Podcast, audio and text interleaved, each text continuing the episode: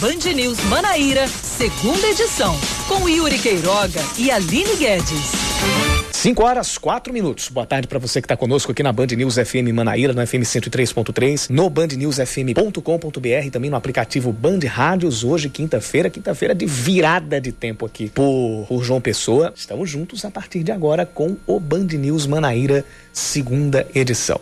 Nesse primeiro momento, eu, Yuri Queiroga, e não ela, Aline Guedes, mas ele, Leandro Oliveira. Tudo bem, Leandro? Tudo bem, Yuri. A você que acompanha a programação da Band News FM já virou rotina, né? Segunda, quarta, hoje já. O nosso Leandro já vou já mudar tá virando... aqui a, a grade e vou colocar também aqui na v apresentação. Vamos pedir Pronto, aqui, tá vamos pedir demais. a Jaqueline Dalabona também, né, para colocar o, o nome minha na vinheta gravação. agora. Exatamente, merece. né? Mas daqui a pouco a Aline Guedes chega. Enquanto isso, a gente atualiza o nosso noticiário desta quinta-feira.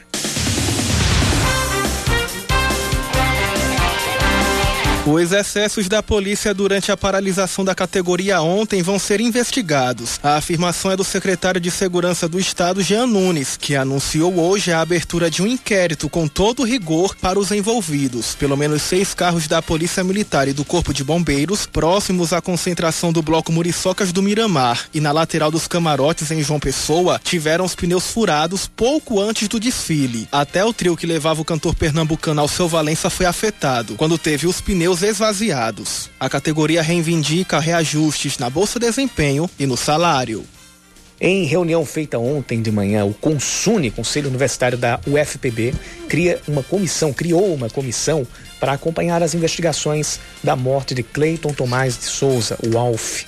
O grupo é formado por representantes dos três segmentos da comunidade universitária, ou seja, técnicos, servidores técnico-administrativos, professores e estudantes. Cleiton Tomás de Souza, de 31 anos, que foi encontrado, foi encontrado morto no dia 8 de fevereiro em uma mata às margens de uma estrada em Gramame. Ontem, manifestações aconteceram no campus 1 da UFPB.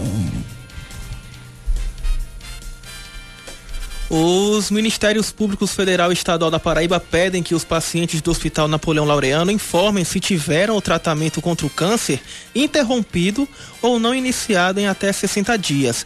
A medida cumpre uma decisão judicial de dezembro do ano passado que determinou ao município de João Pessoa que adote todas as medidas necessárias para que os pacientes diagnosticados com câncer sejam atendidos dentro do prazo estabelecido em uma lei de 2012. De acordo com a convocação, os pacientes que tiveram tratamento interrompido devem comparecer à sede do MPF na capital munidos de todos os documentos. O senador licenciado Cid Gomes passa por exames e ficará em observação até a alta médica em um hospital de Fortaleza. O parlamentar foi atingido ontem à tarde por tiros durante a, um ato contra a paralisação dos policiais militares no estado. Ele tentava furar um bloqueio feito por PMs que estavam aquartelados no terceiro batalhão de polícia militar de Sobral e tentou invadir o local com uma retroescavadeira, chegando a derrubar um dos portões. E tem um destaque do esporte chegando agora. A Federação Paraibana marca para o dia 1 de abril a última rodada do Campeonato Paraibano. Todos os jogos devem acontecer na mesma data. O Botafogo, que ainda tem duas partidas a menos na competição, em virtude do calendário que inclui a Copa do Nordeste e a Copa do Brasil, deve enfrentar o, CSP no sábado de carnaval. O jogo vale pela quinta rodada. Enquanto isso, a partida pela quarta rodada contra o Souza foi adiada mais uma vez e agora deve acontecer no dia 11 de março. Porém, se o Belo passar mais uma vez de fase na Copa do Brasil, o jogo deve ficar apenas para o fim de março. 5 da tarde e 8 minutos.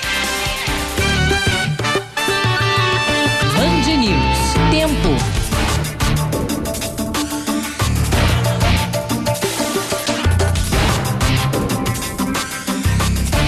Sim, e saudar a chegada de Aline Guedes também aqui nos nossos estúdios. Então eu deixo os microfones a partir de agora. Valeu? Quer dizer, não, né? Não, hoje, hoje não. Ainda volto. Exatamente, o Leandro Oliveira ainda volta, mas a Aline Guedes está chegando conosco. Tudo bem, Aline? Boa tarde. Boa tarde, Yuri Queiroga. Boa tarde aos ouvintes da Band News.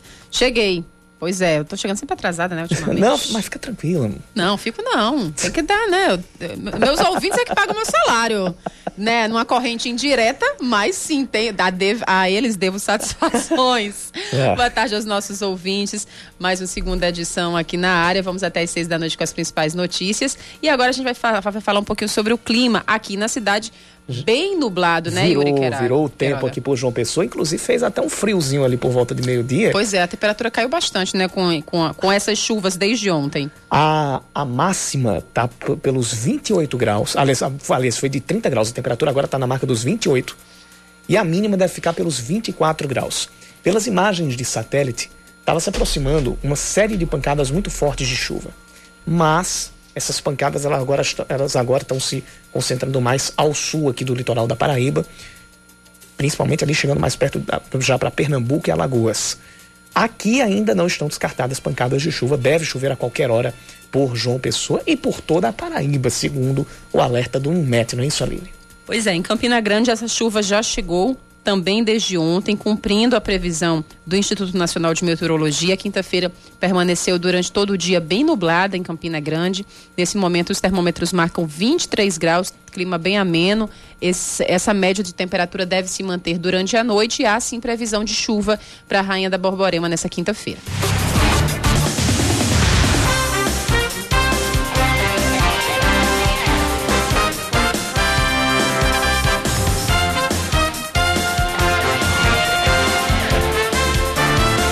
Imaginou comandar a cidade de João Pessoa? Isso mesmo, o verbo é esse mesmo, comandar.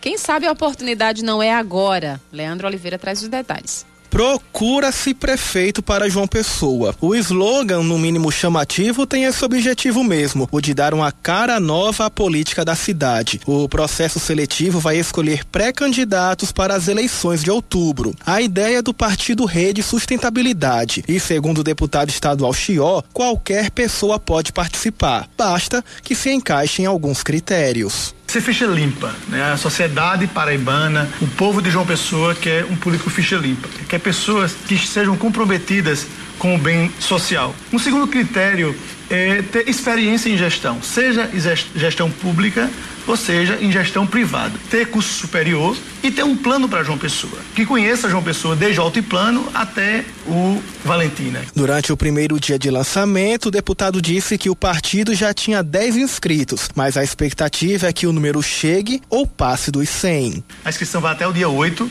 de março e tenho certeza que a rede vai conseguir um ótimo perfil para a gente apresentar ao povo de João Pessoa um plano para que a gente resolva os, os, principais problemas da nossa cidade. Questionado se a iniciativa inovadora pode decolar e ganhar liga, saindo do perfil técnico e tradicional dos partidos, já que na maioria das vezes a velha política repassa candidaturas como de pai para filho, perpetuando de geração em geração a mesma família em cargos públicos, para Chió esse cenário está mudando pela construção e renovação da própria política. O mundo mudou mudou e a política também mudou. Se você vê o que aconteceu no Brasil nas eleições de 2018, o presidente Jair Bolsonaro ganhou praticamente só com o partido dele, não tinha, não tinha muitas alianças. Eu acho que nós estamos no momento ideal de ter novas lideranças políticas, de ter juventude participando. Eu tenho certeza que alguém que está nos escutando aqui nesse momento, é um profissional liberal, um professor universitário, um policial, é, um empresário, né, tem capacidades de ser o prefeito de João Pessoa, ou de ser a prefeita de João Pessoa. Bem, se você tiver uma ideia ou um projeto para ser implantado aqui em João Pessoa, a hora é agora.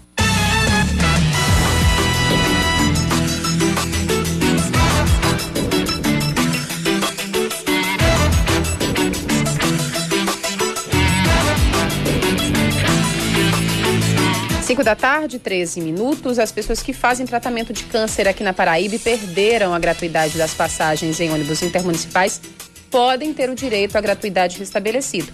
Pelo menos é o que garante o secretário de Estado do Desenvolvimento Humano, Tibério Limeira, em entrevista hoje ao Band News, primeira edição estão sendo feitos alguns estudos jurídicos e econômicos, naturalmente, porque a gente precisa ter a certeza de que essa gratuidade já fazia parte da composição de custos que dava subsídio ao cálculo da tarifa, né, do, dos transportes intermunicipais, enfim. E ou final dessa semana, ou no máximo agora após o carnaval, já que a gente entra, está entrando nesse período festivo, o governo do estado vai se posicionar sobre esse tema e vai encaminhar algum tipo de solução.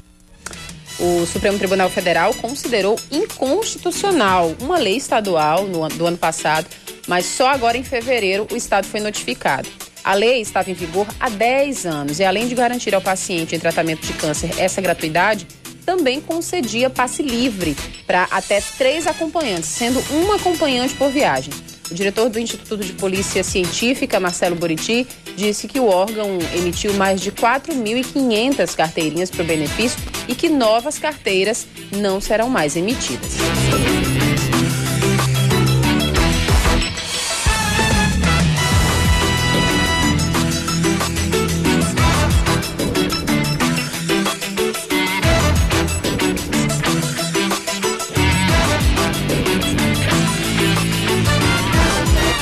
Filhos. Com Roseli Saião e Thaís Dias. Oferecimento Cultura Inglesa. Uma escolha para toda a vida.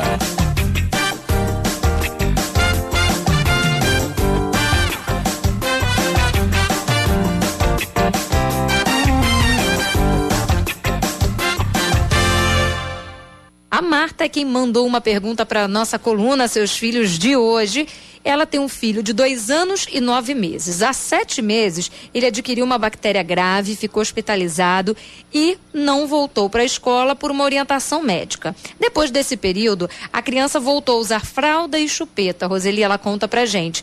Ela pede sua ajuda para conseguir tentar retomar a rotina anterior, tirar a fralda, a chupeta e quem sabe em breve também retomar a escola. É, com calma, com muita calma, muita paciência, principalmente porque quando uma criança fica doente, olha, é, é um desastre emocional, né? Porque a criança não entende o que, que é isso que está acontecendo com ela. A gente, às vezes, tem dificuldade de aceitar uma doença. Imagina uma criança que não tem a compreensão, ainda mais com menos de três anos, né? Então, ela não pode ter pressa, mata. Ela pode começar esse processo como se fosse o início do processo.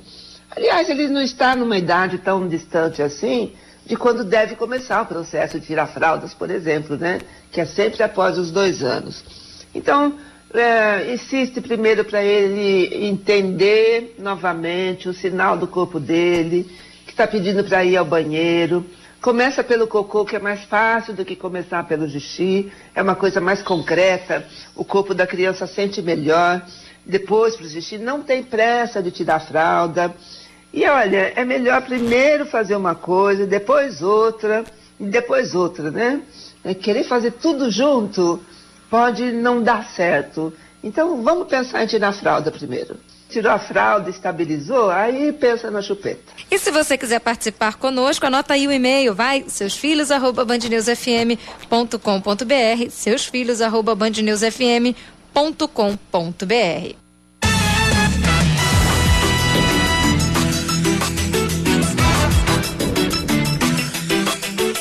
São 5 e 17 a gente vai fazer um break bem rapidinho. Daqui a pouco a gente começa o nosso bate-papo com a procuradora do Ministério Público do Trabalho, Edilene Lins Felizardo. Ela está aqui para falar sobre a campanha de combate à exploração do trabalho infantil durante o carnaval. Campanha essa que foi lançada, a gente vai saber todos os detalhes. E, inclusive, você pode mandar a sua pergunta para a doutora Edilene aqui pelo nosso WhatsApp, 991 11 9207.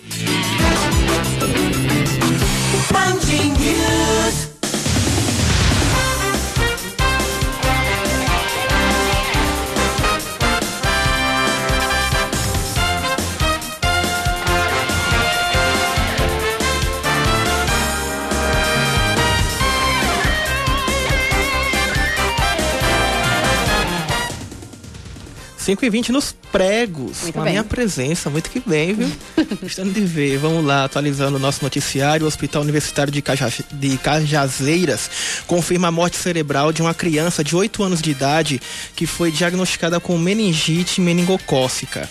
A menina que morava em Cachoeira dos Índios foi socorrida por uma ambulância do SAMU e deu entrada no Hospital Júlio Bandeira, administrado pela UFCG, eh, pela UFC, eh, UFCG na semana passada. Ela já chegou em estado muito grave. Segundo a superintendente do hospital, Mônica Paulino, os pais informaram que ela tomava uma medicação para tratar uma infecção no ouvido. Ontem, após um eletroencefalograma, foi constatada a morte encefálica da garota que já passava por cuidados paliativos. Não houve contágio pela doença com nenhum parente. Ainda não há informações sobre o velório e o enterro da criança. O Instituto Nacional de Meteorologia estende o alerta amarelo, ou seja, é um alerta com perigo potencial de chuvas fortes para todo o estado da Paraíba. Até ontem, o IMET estava emitindo esse alerta para algumas cidades da região. O litoral não estava incluso. Agora sim, todas as 223 cidades têm risco de chuvas de 20 a 30 milímetros por hora ou mais de 50 milímetros no acumulado do dia. Além disso, existe o alerta para descargas elétricas, ventos fortes que podem atingir os 60 quilômetros por hora, além de alagamentos. Ontem, o IMET tinha emitido esse alerta para 211 cidades, ficando de fora apenas João Pessoa e outros 11 municípios. O governo do estado abre tomadas especiais de contas para analisar convênios com as prefeituras de Campina Grande, Santa Inês e São José da Lagoa Tapada. Os contratos são referentes ao período entre 2008 e 2010 e movimentaram quase 2 milhões e 400 mil reais. Em Campina, o convênio seria para o asfaltamento e pavimentação de 21 ruas somando 1 milhão e 900 mil reais. Em Santinês, a verba de 206 mil reais serviria para construir o centro administrativo da cidade. Já em São José da Lagoa Tapada, os mais de 146 mil reais seriam para construir uma passagem molhada. A auditoria tem 180 dias para ser concluída. Quem vai brincar em clubes, bares e restaurantes deve ficar atento a condutas como a cobrança obrigatória da taxa de serviço de 10% e da consumação mínima. Essas cobranças são abusivas, de acordo com o Código de Defesa do Consumidor, caso seja obrigatória, né? Segundo o secretário do PROCON da capital, Elton René, o consumidor deve se ligar em outros pontos, como higiene e a disponibilidade de banheiros e vasos sanitários. As eventuais irregularidades podem ser punidas com multa e outras sanções administrativas. Esportes, caiu para mim. Muito bem. Durante a pausa do NBB 2019-2020, o basquete Unifaz, o Unifacisa sobe para a sétima posição na tabela, ficando com 52,2% de aproveitamento. A equipe passou o Corinthians. Ah, que bom ter caído pra você essa, essa manchete, rapaz. Falando mal né? do Corinthians. Não, que... obrigada a falar mal do Corinthians. Coisa que boa. perdeu na última partida para o Pinheiros. O próximo jogo dos paraibanos vai ser somente no dia 28 de, de fevereiro, fora de casa contra o Pato Branco no interior do Paraná. Mas tá bom, né? Foi aqui o basquete paraibano, então tá ok. Que é? É. Não, é Só passa. Tá em casa. Tá, tá valendo, né, a derrota. 5 e 23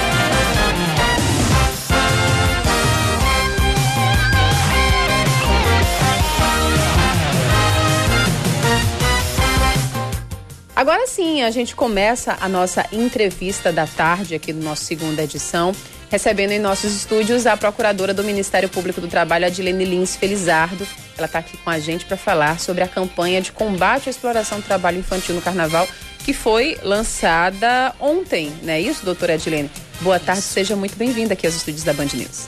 Boa tarde, Aline Guedes. Boa tarde a todos os ouvintes da Rádio Band News FM. Bem, eu estou dando uma olhada aqui nos dados que vocês apresentaram ontem e é, um número é bem alarmante, né? Que é esse aumento das denúncias de exploração do trabalho infantil.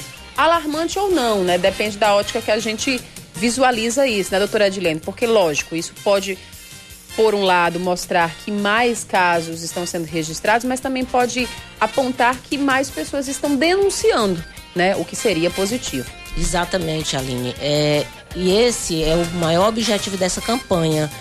É sensibilizar a sociedade para que ela use os canais de denúncia, né? E denuncie os casos de denuncie os casos de trabalho infantil, que não veja o trabalho infantil como uma coisa boa, como uma coisa natural, né? Que veja que nós possamos sensibilizar a sociedade no sentido de que o trabalho infantil ele rouba a infância da criança, que a criança ela precisa passar por, pelo lúdico, pelo brincar, né, por todas as fases da, do seu desenvolvimento.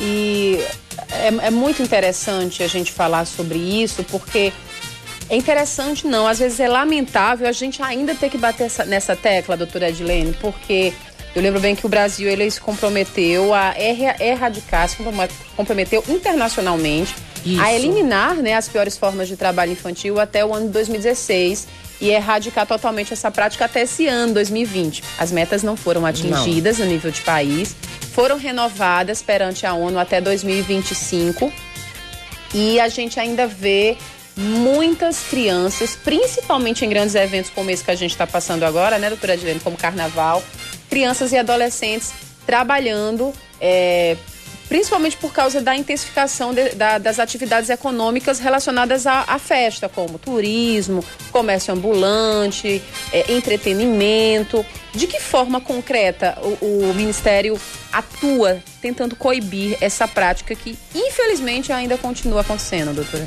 É daí a importância da, da população ter ciência dos canais de denúncia. Nós temos um canal, é, ele é nacional, que é o Disque 100 quando esse Disque 100, ele é, quando a pessoa liga, então o Disque 100 ele vai acionar toda a rede de proteção, todo o sistema de garantias de direitos. Então, o Ministério Público do Trabalho, em, em, tomando conhecimento, ele também vai acionar essa rede de proteção. Aqui em João Pessoa, por exemplo, nós temos o RUARTES, que é o serviço de abordagem de rua, nós temos os conselheiros tutelares, nós temos os CRAS, os CREAS, que são centros de referência, referência em assistência social que devem atender essas famílias, devem é, fazer a busca ativa dessas crianças e visitar as famílias e verificar a situação de vulnerabilidade social em que elas vivem e encaminhá-las para os diversos programas sociais existentes nos municípios. Atualmente, aqui na capital, é, quais os tipos de trabalho infantil que vocês mais encontram? Quais as denúncias mais recorrentes aqui na capital? É na realidade o, o, o trabalho infantil mais comum na capital é o trabalho informal urbano. Você não vai encontrar, por exemplo, em uma empresa formalizada, toda corretinha, o trabalho infantil ou o trabalho irregular de adolescente. Isso, esse tipo de trabalho você vai encontrar realmente nas ruas, nos semáforos, nas praias, no nosso litoral, na venda de, de é, amendoins, balas, picolés, né? É, nós temos também denúncias é, de trabalho infantil, por exemplo, na catação de resíduos sólidos, na catação de latinhas, trabalho com acompanhando os pais no, no, com os ambulantes, né? Os vendedores ambulantes. Então, no carnaval é muito comum que o trabalho informal urbano ele se acentue. Ah, os nossos registros dão conta de que pelo menos 38% é, de acréscimo de trabalho infantil na época dos, feste dos festejos carnavalescos, né, foi o número que nós encontramos aqui em nível de Brasil. E em nível de Paraíba, o número foi até maior. Nós chegamos a quase 50% de aumento né, do trabalho infantil durante essa época.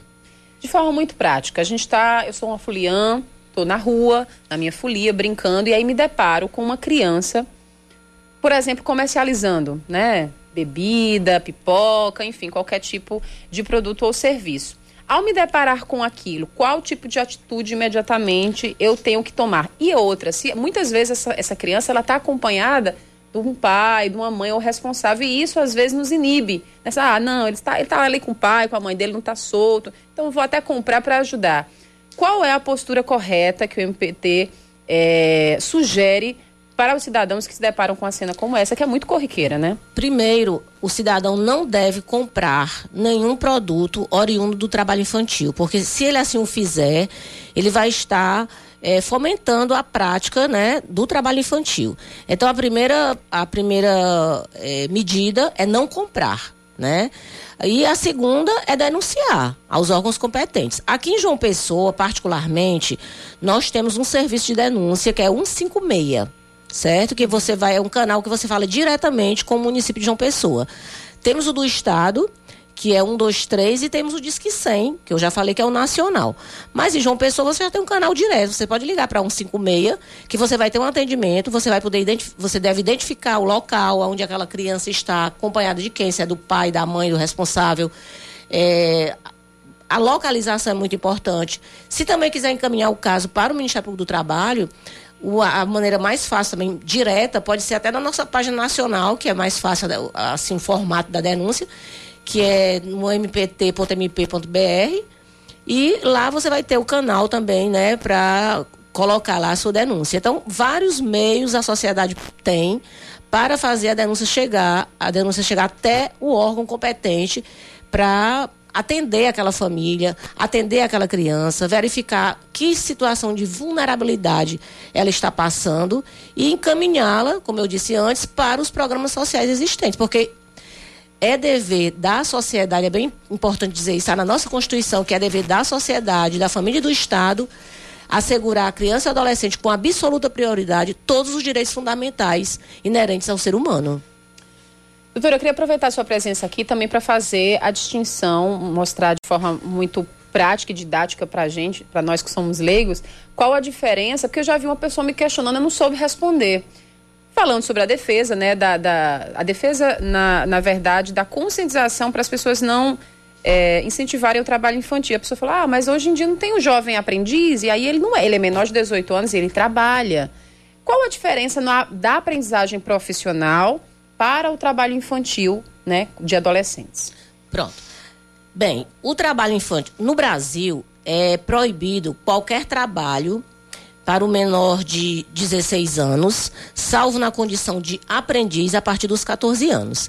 E também a nossa Constituição, ela proíbe qualquer trabalho perigoso, insalubre ou noturno ou penoso para o menor de 18 anos. O jovem aprendiz, ele pode é, ingressar no mercado de trabalho a partir, do, a partir dos 14 anos. É um contrato de trabalho formal, onde o aprendiz ele vai estar frequentando a escola, ele vai estar frequentando um curso de formação profissional ministrado ou pelo Sistema S ou por alguma entidade sem fins lucrativos qualificada para, para ministrar aprendizagem e também vai, vai, vai possuir a parte prática na empresa. Então, na realidade, ele vai estar é, na escola, regularmente matriculado, ele vai estar na empresa e em um dia na semana, geralmente, é que eles saem para fazer o curso na entidade formadora. Geralmente eles trabalham de segunda a quinta e na sexta vão fazer é, o curso de formação. No contrato de aprendizagem, é um contrato de trabalho protegido, onde todos os direitos trabalhistas e previdenciários são garantidos. É totalmente diferente do trabalho infantil, que é proibido, né? E daquele trabalho de um adolescente que está sem a proteção do contrato de aprendizagem, que é um contrato previsto na CLT. Ok, então, e mesmo assim existem algumas, é, algumas regras, algumas restrições, como a senhora mesmo falou, em relação a trabalho em hora extra, trabalho em expediente noturno, eles estão acobertados Sim. também por essas restrições. Sim, eles não podem, os menores de 18 anos, porque a aprendizagem ela pode ser de 14 a 24 anos incompletos. Mas os, os aprendizes menores de 18 anos estão impedidos de participar de tarefas é, que sejam perigosas, insalubres, noturnas e que sejam prejudiciais também à sua moral, su, ao seu desenvolvimento físico, psíquico. Muito bem. Bem, são 5h33, lembrando a você, ouvinte da Band News, que você pode mandar a sua pergunta é, para a doutora Adilene Lins Felizardo. Ela é procuradora do Ministério Público do Trabalho, está falando com a gente sobre a campanha de combate à exploração do trabalho infantil no carnaval. O MPT que trabalha o ano todo com essa bandeira de luta, não é verdade, doutora Adilene? Sim. Mas no carnaval, assim como em grandes festas, em grandes eventos, como no São, São João, vocês também fazem, né? Isso. É, vocês é, fazem esse trabalho especial né, essa força-tarefa para coibir é, casos de exploração de, de, de, trabalho infantil, não só aqui em João Pessoa, como também em todo o, o Estado. Em relação a esses números que eu trouxe para a senhora no início, na verdade vocês apresentaram durante o lançamento da campanha de aumento. Vocês acreditam de fato que são mais registros? A senhora falou que realmente isso é o que vocês querem, né? O número de denúncias terem, ter aumentado. Mas você acredita realmente que o número de denúncias aumentou ou infelizmente mais crianças estão indo trabalhar? Não, o número de denúncias aumentou, mas tem uma coisa também importante, Aline, de se ressaltar nesse aspecto, é que muitas denúncias também dizem respeito ao descumprimento de, da cota de aprendizagem pelas empresas. Porque o Ministério Público do Trabalho tem, juntamente com a Superintendência Regional do Trabalho, exigido das empresas que cumpram com a cota de aprendizagem. Porque as empresas, elas estão obrigadas a, a, a contratar pelo menos 5% do seu quadro ela tem que preencher com aprendizes, com jovens aprendizes. E nós estamos num trabalho constante de cobrança das empresas. Tem, tem, existem empresas que espontaneamente cumprem com a cota, mas nós temos um número muito expressivo que simplesmente não cumprem com a cota. Nós, essa semana mesmo, comigo, eu cheguei a ter é, uma audiência com a empresa que, que simplesmente estava com. tinha uma cota de 198 aprendizes e não tinha nenhum aprendiz contratado. Uhum. Né? Uma, uma hipótese dessa, se a empresa ela não contratar espontaneamente, o Ministério Público do Trabalho é, poderá, inclusive, ingressar com ação civil pública para obrigá-la a contratar os aprendizes né, judicialmente. Tem um ouvinte nosso aqui, o Ricardo, ele pergunta: o menor aprendiz maior de 18 anos pode ser motoboy? Pode trabalhar como motoboy? Olha, motoboy Acredito eles, que seja entregador. Deve né? ser Enfim. entregador. Ele, qualquer, qualquer, profi, qualquer atividade que esteja na nossa, na nossa CBO, que é a Classificação Brasileira de Ocupações, pode, pode é, ter aprendizagem. Se ele for maior de 18 anos, não tem problema, porque é uma atividade que é permitida para maiores de 18. Não pode se for menor de 18, mas ele vai ter que estar matriculado num curso de formação.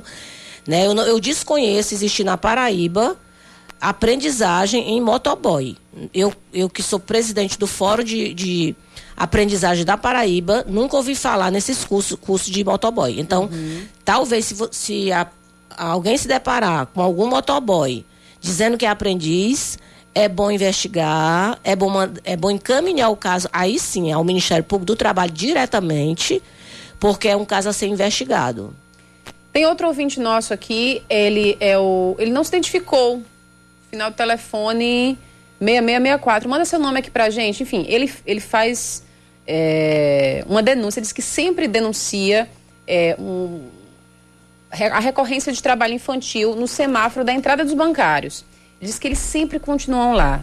Ele falou assim, Aline, inclusive eles são agressivos. Se você não der dinheiro quando eles limpam o vidro do seu carro, você mesmo você dizendo que não quer que limpe, é, eles trabalham limpando para-brisas de carro e são crianças. Segundo ele, segundo o nosso ouvinte, nitidamente são crianças ou adolescentes. É, então, ele diz que, infelizmente, sempre denuncia e vê que eles sempre acabam voltando para esse ponto. Bem, Aline, eu conheço de perto esse caso, aquele se reporta. Realmente, é, esse caso já foi acompanhado pelo Ministério Público do Trabalho. Aquelas, aquela família realmente está em situação de vulnerabilidade social, situação de pobreza. O caso está sendo acompanhado pelo Ministério Público, eh, Ministério Público Estadual. É, inclusive, a mãe daquelas crianças, é, eu já soube recentemente que já, tá, já tem um processo de. Já que é uma coisa assim, já é, é a última medida que se toma, que é a perda do, do poder familiar. É a retirada das crianças da guarda, das, da guarda da mãe. Por uhum. quê? Porque é ela quem está explorando o trabalho de seus filhos. Essa família já foi acompanhada, já houve todo um, um já tem uma, um trabalho muito grande em cima dessas, dessas, dessas crianças, dessa família, e eles sempre retornam. Então, o Ministério Público Estadual está sim acompanhando esse caso. Diga, uh, vamos dizer aqui nosso ouvinte, que a denúncia dele não foi em dele vão. é Matheus. Ele acabou Mateus, de falar. Né? Mateus. Viu, Matheus? A sua denúncia ela não foi em vão. Ela está sendo investigada porque é uma coisa muito complicada de realmente de combater, porque é, é situação de, de pobreza, situação de miséria. Tem, existe a questão da drogatização no meio. Então é uma, é uma situação muito complexa que você não resolve do dia para a noite. São 5h39, inclusive vou aproveitar, vou aproveitar esse gancho do nosso ouvinte Matheus, da pergunta dele e também da sua resposta, doutora, para saber, em casos como esse, seja de qualquer tipo de trabalho infantil de exploração, em que os pequenos estão com os pais, que é o caso, desse, o caso que acontece ali nesse ponto nos bancários, tra trazido pelo nosso ouvinte Matheus, é, e que acontece em muitos outros lugares, até em festas como o carnaval, das crianças estarem comercializando é, com os pais é, o processo para retirada é, do seio familiar é o último caso. Como é esse processo é, quando os pais são os primeiros a induzirem o trabalho infantil dos próprios filhos. São 5h40, a gente volta já com essa resposta da, da doutora Edilene Lins Felizardo e outras perguntas de, de ouvintes e outras informações. Nosso tema hoje, a nossa pauta da nossa entrevista é trabalho infantil. A gente volta já.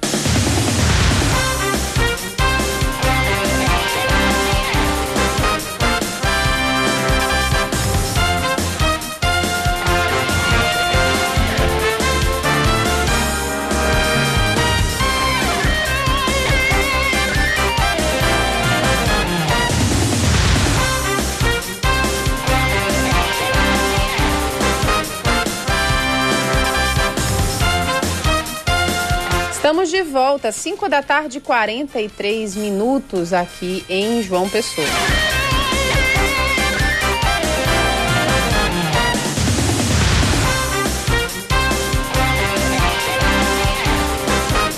A ministra do Superior Tribunal de Justiça, Laurita Vaz, concede um habeas corpus ao irmão do ex-governador Ricardo Coutinho, Coriolano Coutinho. Ele, o ex-procurador-geral do Estado, Gilberto Carneiro, e o ex-secretário adjunto de Educação, Arthur Viana, pediram a extensão do habeas corpus concedido a Ricardo e a outros quatro denunciados na Operação Calvário.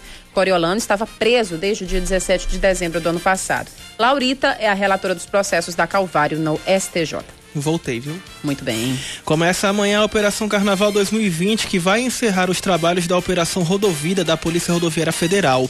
Os agentes ficarão nas rodovias federais que passam pela Paraíba entre as 11 da manhã de amanhã e a quarta-feira de cinzas. No ano passado, foram registrados 21 acidentes durante o período do Carnaval, com dois mortos e 11 feridos. 67% dos feridos com gravidade nos acidentes do ano passado se envolveram em colisões com motos. Começa hoje o prazo de inscrições para o terceiro Festival de Música da Paraíba, com o fim marcado para o dia 19 de março. O site para fazer a inscrição é o www.festivaldemusica.pb.pb.gov.br. A primeira eliminatória está marcada para o dia 29 de maio em Itabaiana. A segunda deve acontecer em Patos, no dia 5 de junho, e a última deve ser aqui na nossa capital, João Pessoa, no dia 20 de junho. Então, se você é compositor, Aproveite essa oportunidade. Serão distribuídos 20 mil reais em prêmios, sendo 10 mil para o primeiro colocado. Os proprietários de veículos com final de placa 2 no estado devem pagar a cota do IPVA até o dia 28 de fevereiro. Essa é a data limite também daqueles que solicitaram a isenção do tributo da placa final 2 no ano passado. Estes precisam apresentar os documentos sem qualquer repartição fiscal da Secretaria da Fazenda do Estado. Para quem optou pelo parcelamento do IPVA dos veículos com final de placa 1, o pagamento da segunda parcela vai até o dia 28 de fevereiro.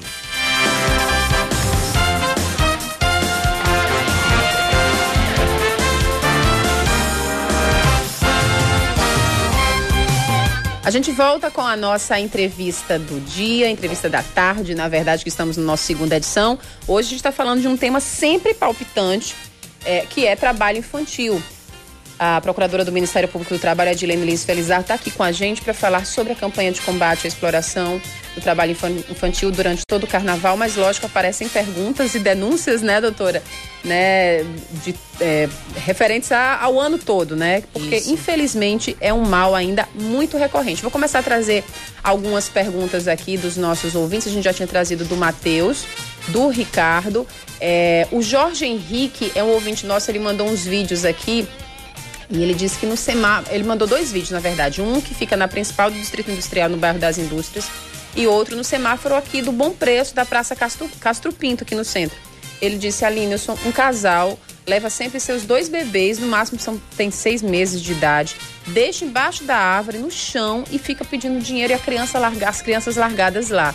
Eu sou o pai e é de chocar o coração. O nome dele é Jorge Henrique. Ou seja, nesse caso aqui não configura o trabalho infantil, mas o, o, o abandono da criança, né? Leva a criança para para essa situação, né? Que eles pra pedem sensibilizar dinheiro. as pessoas, né? Na realidade. Vocês chegam, chega muito tipo é. de denúncia também nesse sentido, doutora, para vocês? Sim, chega, mas numa situação dessa, é, uma família dessa, ela tem que ser resgatada. Ela tem que, ela precisa de atendimento, né? E ela não pode deixar essas suas crianças pequenininhas, como ele está falando aí, debaixo de uma árvore. Isso aí é uma situação séria, muito grave de violação de direitos. Então, aí, no caso, é, tem que se ligar imediatamente para o canal da Prefeitura Municipal de João Pessoa, que é um 56, fazer a denúncia, fazer a denúncia no Disque 100, pode fazer a denúncia no mpt.mp.br, no Ministério Público Estadual, em todos os canais que você puder fazer. Porque alguém vai chegar lá. Porque uhum. os, os, programas sociais do município têm que, tem que, tem que aparecer. Nós temos os, os CRAs, nós temos os CRES. Como é uma situação já grave de violação de direitos, o CRES tem toda uma equipe preparada para chegar aí. Nós temos o serviço de abordagem de rua de João Pessoa, que também pode chegar lá. Então, quer dizer, nós temos vários serviços e nós temos que cobrar. O que, é que o Ministério Público pode, pode fazer? Já houve essa pergunta aí. O Ministério Público do Trabalho ou o Ministério Público Estadual, ele pode cobrar do poder público a efetivação de políticas públicas que atendam essas famílias, que, reti que as retirem dessa situação né, de extrema pobreza e vulnerabilidade social. Nosso ouvinte aqui, Jorge, ele fala, Alina, já liguei, a mãe, inclusive, é menor de idade, já liguei para todos os canais sem resposta. A gente, a gente pode usar a imprensa, né, também, doutora, para ser sim. esse canal de procurar, Jorge, é, esses, esses, os entes, né, o Estado, quando fala-se, quando fala o Estado, leia-se é, município, né, e o, os dois governos, né, estadual e municipal, municipal. nas políticas públicas para acolher essa família e evitar que isso aconteça. Vou trazer, a senhora já respondeu, mas eu vou trazer aqui a pergunta de dois ouvintes nossos um que fala sobre esse papel do Ministério Público, né, concretamente nesse processo, nesse circuito. E é, esse, desse primeiro, nosso ouvinte Marcos de Oliveira. Vamos ouvir. Boa tarde. Esse tema realmente é bastante polêmico a exploração do trabalho infantil. Mas eu pergunto, o que está sendo feito na base? Porque quando uma família coloca seus filhos para contribuir com a renda familiar, já foi dito aí pela doutora que é realmente a extrema pobreza e a necessidade. O que se alega é melhor pedir do que roubar, e essa desculpa a gente escuta porque a gente aqui é da ponta que acaba contribuindo, querendo ou não, né? achando correto ou não, de uma certa forma a gente acaba contribuindo com essa, com essa cultura. Agora eu acredito muito na base, no tratar a base o que, que eu faço? O que, que o Ministério Público está fazendo para fomentar os pais condições dele conseguir as suas rendas e não precisar explorar? Quando a gente escuta que não tem escola, que não tem é, curso de capacitação, ou até mesmo quando tem curso de capacitações, mas que os pais não se enquadram, o que fazer? O que está sendo feito? Outra pergunta é como a lei se comporta em relação ao ator mirim quando a gente vê hoje um número grande de crianças trabalhando como atores. Como é que a lei se comporta em relação a eles? Marcos, Oli Marcos Oliveira, o seu ouvinte fiel. Tá aí o nosso ouvinte fiel, Marcos Oliveira, que trouxe um questionamento que a senhora já respondeu, né? Na, na antes de trazer a, de trazermos o áudio do Marcos, que é qual, como é o trabalho efetivo efetivamente, né, falando do Ministério Público, que na verdade o Ministério Público não pode executar e sim cobrar. Isso. Não é isso? Isso. Mas em relação, ele trouxe outro ponto interessante. É o trabalho infantil artístico. Sim, nesse ponto, doutora. Bem, o trabalho infantil artístico sempre foi muito polêmico, mas o Brasil, ele assinou a convenção é, 138 da OIT, Organização Internacional do Trabalho, que em seu artigo 8 autoriza, é, possibilita o trabalho infantil artístico. Só que existem várias condicionalidades. Primeiro, em primeiro lugar, é, aquele trabalho tem que ser é, autorizado pelo juiz da infância.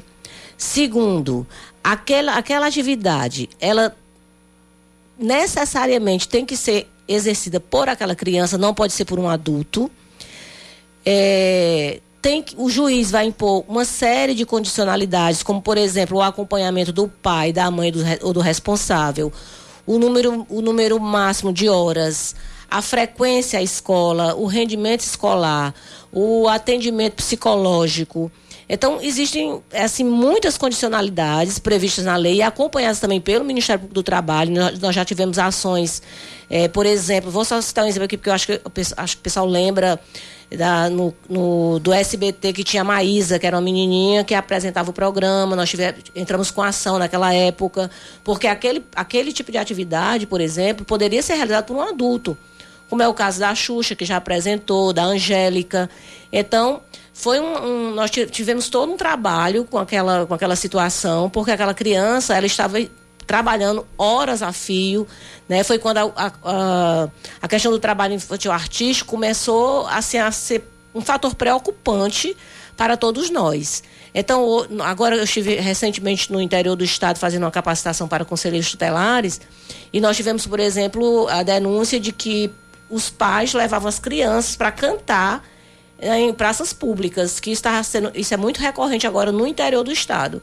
Quer dizer, aí eu expliquei que para que aquela prática acontecesse, teria que ter autorização do juiz, que eu acho muito difícil o juiz dar uma autorização para um trabalho em praças públicas, em logradouros públicos, porque a Convenção 182 da OIT, também ratificada pelo Brasil, proíbe esse tipo de trabalho é, em logradouros públicos para menores de 18 anos. No caso do trabalho infantil artístico, a gente tem aquela permissividade desde que haja autorização do juiz. E o juiz vai dizer como aquele trabalho artístico deve ser prestado. Certo? Lá no caso, ele tá, falou em, em posições sensuais. Eu digo, olha, isso aí jamais um juiz iria permitir que um tipo de atividade artística dessa pudesse ser realizado por criança. É verdade. A gente tem mais, nós são muitos ouvintes aqui me mandando, mas a gente tem vamos botar no ar o que a gente conseguir. Esse, essa, esse áudio aqui é do nosso ouvinte Leonardo Mesquita. Boa tarde, Band News. Eu gostaria de deixar uma pergunta no ar. Do lado da McDonald's, ali na Rui Carneiro, praticamente todo santo dia tem duas a três senhoras com uma média de seis a sete crianças. Criança de colo, criança de cinco, seis anos, quatro anos, pedindo no sinal. Isso não é um trabalho escravo, não que as mães ficam deitadas na calçada, em colchões, e as crianças no semáforo. E isso é diariamente. Quer dizer, o Ministério para procurar uma providência para coibir esse tipo de. Isso, é, isso para mim é um abuso. Bom, boa tarde, Leonardo Mesquita, Band News. A cada segundo tudo pode mudar. Bem, doutor, em relação a esse caso, é outro caso recorrente, igual é. o que nosso ouvinte Matheus trouxe, né, do caso dos bancários. É, Nesse caso não é configurado o trabalho não, não infantil, é trabalho infantil, né? não. Aí é situação de exploração mesmo, né? Exploração da, inclusive da imagem das crianças que ficam ali para ver se sensibilizam as pessoas para poderem é, darem dinheiro, dinheiro a elas. Mas na realidade essas, essas famílias elas realmente precisam ser atendidas. Esses casos têm que ser denunciados, né? E a gente tem que parar de, com, é, de, de fomentar aquele mito de que é melhor trabalhar do que roubar é melhor pedir do que roubar. Na realidade, não são essas opções que nós devemos, devemos dar para, para as nossas crianças.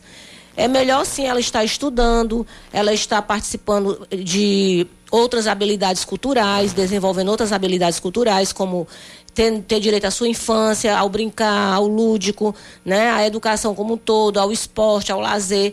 É, esses são direitos que as crianças mais, das famílias mais abastadas possuem. E todas as outras crianças têm os mesmos, os mesmos pois direitos. É, e, é, é muito triste, né, muito doutora? triste essa que realidade. os direitos fundamentais, eles só podem ser assegurados para crianças e adolescentes de uma parcela da população? De Não, forma de forma alguma, né? Para todos. O estatuto é para todas as crianças e todos os adolescentes, não só para as crianças ricas, mas para as crianças pobres e marginalizadas também. Nós não devemos querer que para essas crianças seja, seja relegado o trabalho infantil. Muito bem. Já dizia Nelson Mandela, né? Não existe uma revelação mais nítida da, da, alma de uma sociedade do que a forma como ela trata as, as suas, suas crianças, crianças, né? E eu acho que isso é o que tem que estar tá na nossa mente todos os dias. A gente quer agradecer muito a doutora Dilene Lins Felizardo, procuradora do Ministério Público do Trabalho. Desde já peço desculpa a vários ouvintes, que foram muitas perguntas, muitos áudios, muitas denúncias, e a gente vai tentar né, como instrumento aqui repassar para os canais é, Estado, município, essas denúncias que chegaram aqui para a gente, que não deu tempo de trazer durante a entrevista. Doutora Gilene, muitíssimo obrigada pela sua disponibilidade de sempre. Obrigada, Aline Guedes. É, uma boa tarde a todos os ouvintes. Espero ter contribuído com as minhas palavras. E fica aí o, o recado: diz que 100, diz que 123, diz que 156 ou acessem o site mpt.mp.br. E uma boa tarde a todos. Muito bem. 557, vem aí, Rejane Negreiros. Política, com Rejane Negreiros. O partido Rede Sustentabilidade quer escolher um pré-candidato à prefeitura de João Pessoa e, para isso, anunciou um processo de seleção. Qualquer um pode se inscrever, basta que esteja dentro dos seguintes critérios: ser ficha limpa, ter um curso superior e um projeto para a cidade. No primeiro dia de inscrições, de acordo com o deputado Chió, 10 pessoas já manifestaram interesse na vaga. A ideia, diz Chió, é pegar pessoas qualificadas que não fazem parte do quadro político e aproximar o pessoense do processo eleitoral, uma vez que partidos políticos são fechados como bolhas. E nisso ele está certo. Via de regra, partidos são estruturas bem antidemocráticas. Não abrem espaços para todos os filiados, tampouco bancam candidaturas de todo mundo. Internamente, o processo é daquele jeito: manda quem pode e para quem não pode, porta da rua é serventia da casa. A ideia da rede pode ser boa, mas é preciso dizer que não se sustenta e por vários motivos. Primeiro, porque não existe perfil técnico que não seja político na política. O contrário pode acontecer. Pode existir um político que não seja técnico, mas um técnico que não seja político? Se entrou numa disputa política, se concorre a um cargo eletivo, se está afiliado a um partido, é político, mesmo que não tenha mandato. Ponto 2. A escolha de um pré-candidato a um cargo majoritário é uma construção política, não administrativa. E depende de uma série de variáveis que passam pela aceitação interna e dos aliados, pela capacidade competitiva, né, de conseguir mais votos em menos tempo. Não é questão de merecimento, até porque esse é um negócio. Você já deve ter ouvido da boca de algum vereador que deseja disputar a prefeitura ou de um deputado que deseja mandar no estado, né, que deseja ser eleito governador, a seguinte frase: Ninguém é candidato de si mesmo. E não é mesmo. Dentro do nosso sistema político, a complexidade muitas vezes repousa em uma lógica bem simples. Não basta querer, tem que dar retorno. Isso porque um candidato é um produto que precisa convencer o eleitor de que vale a pena ser votado, de que vale a pena votar nele. E esse candidato precisa de estruturas que trabalhem por ele. É daí que surgem as coligações. Quanto mais apoio, melhor. E é por isso que candidaturas por sangue são tão difíceis. É preciso muito dinheiro e uma baita estrutura partidária para se lançar numa aventura assim. Não é o caso do Rede Sustentabilidade. Por essas e outras, a ideia do partido não deve vingar. Dificilmente outras legendas vão aceitar a proposta. Está no plano do ideal, não do real. Mas é preciso dizer que a iniciativa da Rede Sustentabilidade, do partido, né, Rede Sustentabilidade, é como um soco no estômago de dirigentes partidários. Incomoda. E incomoda muito porque facilmente vai ter a simpatia de parte da população que já anda bem descrente do cardápio que é servido a cada eleição. Só chegando aqui para dar tchau, quem vem aí o É da Coisa com Reinaldo Azevedo. Valeu!